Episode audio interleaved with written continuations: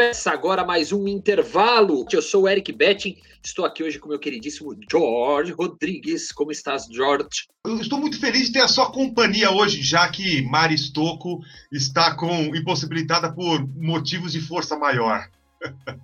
Não, de força menor, no caso, a força elétrica da casa dela, que está abalroada por um, por um caminhão em trânsito ou em transe, não sei dizer, mas Mariana Estuco com isso não está presente hoje.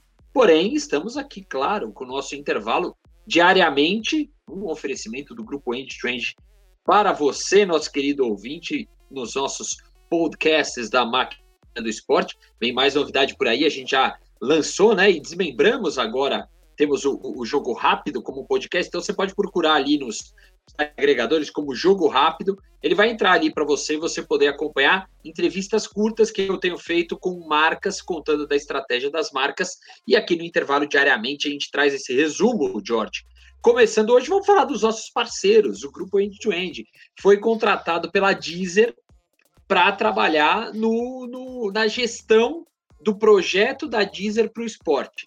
Entenda-se, né? O Deezer, a, a Deezer, é a Deezer, eu aprendi. A Deezer, é, a Deezer. A Deezer vem entrando no mercado agora depois do Spotify meio que dominar o mercado de streaming de áudio, podemos dizer assim, né? E a Deezer veio atrás, já tem um acordo interessante com o Globoplay, né? Que você assina o Globoplay, você tem um ano de Deezer gratuito, e agora a Intrend foi contratada para tentar gerenciar o seguinte: o match do esporte com a música, ou não só do esporte com a música, mas disso que estamos fazendo agora. Os podcasts esportivos, os programas é, é, de debate, enfim, o conteúdo esportivo que está sendo gerado, é, e o Deezer quer, a Deezer quer é, capitalizar em cima disso. E o Grupo End foi chamado para trabalhar e criar projetos relacionados a isso em mais uma movimentação aí das agências no nosso mercado, né? Sem dúvida, e o grupo End-to-End, é, com o manto da massa, entre outros projetos, não seria parceiro, é, não teria parceiro mais é, com mais fit para poder desenvolver esse projeto junto com a Deezer. E o combo com a Globoplay também é sensacional para ampliar a presença da Deezer no mercado nacional também, né? É, lembrando que o Spotify, né, quando quando começou a crescer aqui no Brasil, fez parceria com os clubes, tinha playlist dos atletas, tinha algumas coisinhas. Vamos ver como é que a, a, a Deezer vai atuar ali, como eles estão pensando nisso, é, a entender e engajar. A, a diferença daquela época para agora é que praticamente não existia podcast aqui no Brasil no momento que a Spotify estava entrando e que fez essa parceria com clubes. Agora não, agora é já é uma realidade muito maior. Então a produção de conteúdo em áudio está perizada e, e super difundida. Agora, o, o George, quem já se acertou, quem arrumou os ponteiros e agora voltou a poder falar, ufa, eu tenho a Copa do Mundo de 2022 do Catar no meu portfólio, é a Globo. Né? Foi, foi até uma história que o Gabriel Wacker passou para a gente em primeira mão ali, dentro do, do Tá Ligado, né? do nosso programa semanal, todas as terças, 8 e 8 da noite. É, a gente vai ao ar no YouTube, no YouTube. O Wacker, que é colunista do Notícias da TV, já tinha contado lá que a, a, a Globo tinha se acertado com a FIFA, né? A Globo tinha suspendido o pagamento dos direitos de transmissão da Copa do Mundo e da FIFA, na verdade. É, e, e, e, com isso o caso tinha ido parar na justiça. E, obviamente, foi uma estratégia da Globo para fazer com que fosse necessário sentar para conversar, basicamente fazer aquela DR. E aí a Globo reacertou a condição de pagamento, porque pagamento em dólar, o dólar duplicou, né? Estourou, estourou explodiu. Estourou. E foi exatamente o que a Globo fez lá atrás, no, na Copa, antes da Copa de 2002, quando o dólar estava próximo de um, dois reais e para quatro. Naquela ocasião, a Globo também já tinha feito uma renegociação com a FIFA do mesmo jeito, parou de pagar e foi renegociar. E fez isso agora, deu certo.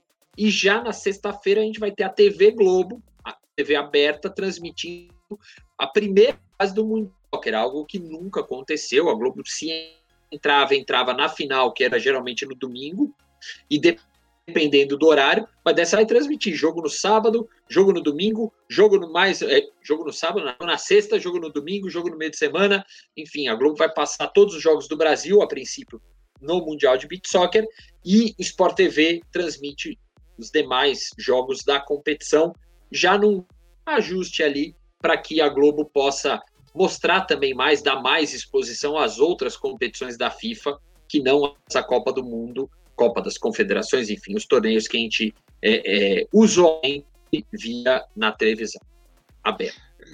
E como eu costumo brincar com a Mari Stocco, é, não somos da Betting e Rodrigues advogados associados. Então nós não temos ali as entranhas da negociação. Mas é, no final, é, ele é feliz. Quem ganha é o futebol, é a FIFA, é a Globo, né, com todo esse, com todo esse desfecho. Mas, Eric, eu fico sempre curioso em relação ao porquê que a Globo não fechou com a Comebol os direitos da Libertadores. Eu, eu, eu queria ser uma mosquinha para estar tá na, na, mesa de negociação. É, ainda mais a, a Libertadores, um, um, produto premium para a América do Sul, principalmente. Você, você consegue imaginar, você que normalmente faz uns exercícios de futurologia no mundo dos negócios do esporte? Ah, de muita conversa que a gente teve, né, que eu tive com partes envolvidas nas negociações, não teve, não teve. A Globo é, usou o contrato que ela tinha com a Comebol. É, ela tentou conversar com a Comebol, a Comebol não, a princípio não quis conversar, não. Tem o contrato, cumpra-se o contrato. E aí a Globo simplesmente decidiu então é, esperar quatro meses sem receber um, um produto, um conteúdo da Comebol para ser transmitido e ela usou o que tinha no contrato dela. Se você me, não me der durante quatro meses nenhum conteúdo para eu passar, contrato rescindido. Foi o que a Globo fez. Isso irritou demais a Comebol. E aí a Comebol não aceitou mais conversar com a Globo, tanto é que não fechou nem a Copa América com a Globo. Né? E, e agora está casada com, com o SBT ali num, num, casamento bem, bem feito da Comebol com a SBT. Faltou para mim, acho que faltou uma humildade mais da Comebol, é jogo de cintura na negociação. É, é natural ir para a via jurídica, você precisa ir, porque até senão, às vezes, a, dá discussão sobre compliance, né? Por que, que a empresa tomou uma decisão dessa que pode ter é, interferido financeiramente no negócio, mas é, o negócio é que a Globo conseguiu ser bem sucedida num e não no outro. O que, é, para mim, é, é, é curioso de notar, né, George, é que a Comebol perdeu dinheiro nessa história. Eu não sei se a FIFA perdeu dinheiro nessa história. Exatamente, exatamente. E é, o, o, o que é combinado não sai caro. Agora, nesse caso, pode ter saído caro, hein? Vamos para a próxima, Eric. Vamos para a próxima. Vamos é, próxima. Quem está agora de novidades para o mercado é a Philips Valita, que para anunciar o seu, sua nova linha de liquidificadores fechou com a Amanda Ribas do UFC. A grande sacada que eles tiveram, a gente teve acesso ao vídeo da campanha, é a brincadeira de que o liquidificador consegue ter uma jarra inquebrável que nem uma atleta do UFC consegue dando mata-leão, socando e tudo mais, ela não consegue quebrar a jarra. E além disso, a ideia, obviamente, é tentar fazer com que você mostre uma linha mais saudável, né? De comida saudável, afinal, né, o liquidificador hoje sendo usado muito nos lares para fazer os shakes e tudo mais. Você tem uma linha de vida mais saudável, a Amanda Ribas, uma atleta sendo usada para isso. E, Eric, é, só podemos comemorar. É, mais marcas, mais modalidades, mais atletas.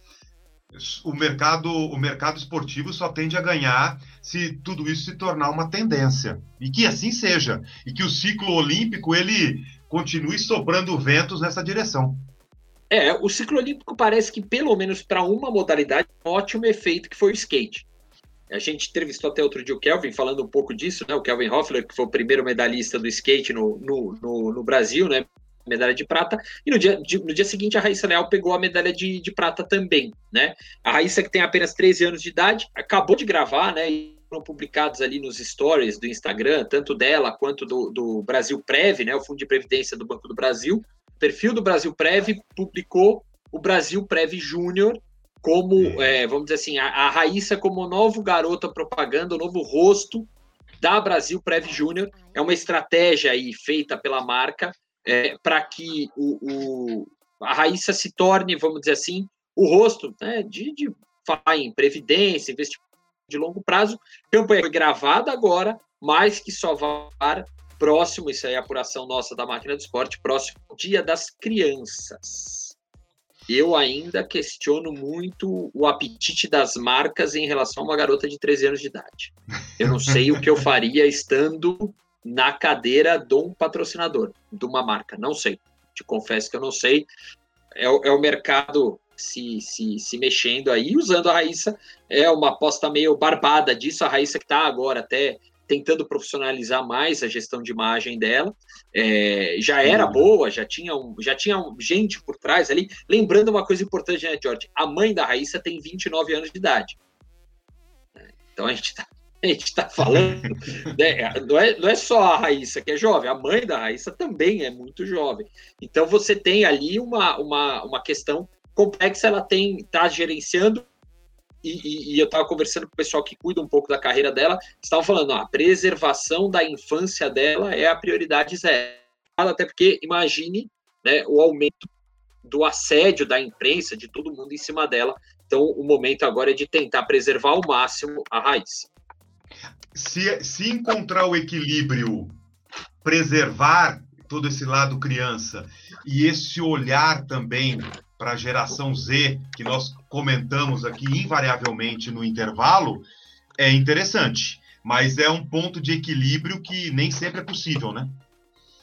É, temos que tomar muito cuidado. A gente está falando de uma criança, gente. Não dá, não dá para brincar com um negócio desse. Tem que, tem que se, se preservar ao máximo a infância, a criança, até porque né, o que a gente viu com Simone Biles não, não foi à toa. E a Simone já tem 24 anos de idade.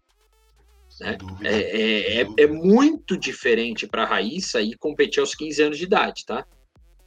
Então a gente tem que tomar muito cuidado nesse ciclo até lá. É muito diferente. Exatamente. Exatamente, todos, exatamente. todos nós, pelo menos nós, George, não sei nossos ouvintes, mas a maioria já também passou por essas fases. Não, e, e, você, e, e, você comentou bem, né? É, ela está subindo o sarrafo nos mais variados segmentos que envolvem a vida dela. Então, isso realmente tem que ser muito bem gerenciado, sem dúvida. Você matou a pau. Exatamente. Bom, George, para a gente encerrar nosso programa de hoje, eu vou te jogar a bomba aqui. Por que será que Audi, BMW e agora Mercedes anunciaram que vão deixar a Fórmula E a partir da próxima temporada? É, você, você não jogou uma bomba, você jogou uma, uma série de bombas. Eu, eu, eu acredito que o movimento de entrada e saída de é, montadoras nas categorias do automobilismo, eu, eu vejo isso dentro de uma certa normalidade. O que me chama a atenção é que essas categorias elas são grandes laboratórios, não só para o, o, o nível competitivo, como também para trazer isso é, para o consumidor final em algum momento. Então a gente vê nessa movimentação um ponto-chave: o carro elétrico. É, é, algo que vai em algum momento chegar até o consumidor final. Então eu, eu, eu entendo essa movimentação como estratégica, não só olhando para o presente, como olhando para o futuro também. Não sei se você tem a mesma leitura que eu. É, é isso aí, né, George? Eu, assim, eu acho que tem muito a questão do carro elétrico, do desenvolvimento do carro elétrico, lembrando, né, é um movimento parecido até com o que as montadoras fizeram na Fórmula 1, mas prefiro, George, ser mais prudente e aguardar as cenas dos próximos capítulos, até porque aqui hoje, George, nosso papo está encerrado, viu? E um oferecimento do grupo End to End para que o encerramento ele seja com chave de ouro. Muito bom ter você aqui com, é, comigo, né, Eric? Já que eu estou desfalcado de Mari Stocco. Um grande abraço, meu amigo. Exatamente. Grande abraço, George, nesse nosso mini maquinistas. Não, brincadeira. No nosso intervalo, diariamente, máquinadoesporte.com.br. O intervalo num oferecimento do grupo End to End para você. Até amanhã, George. Valeu, tchau.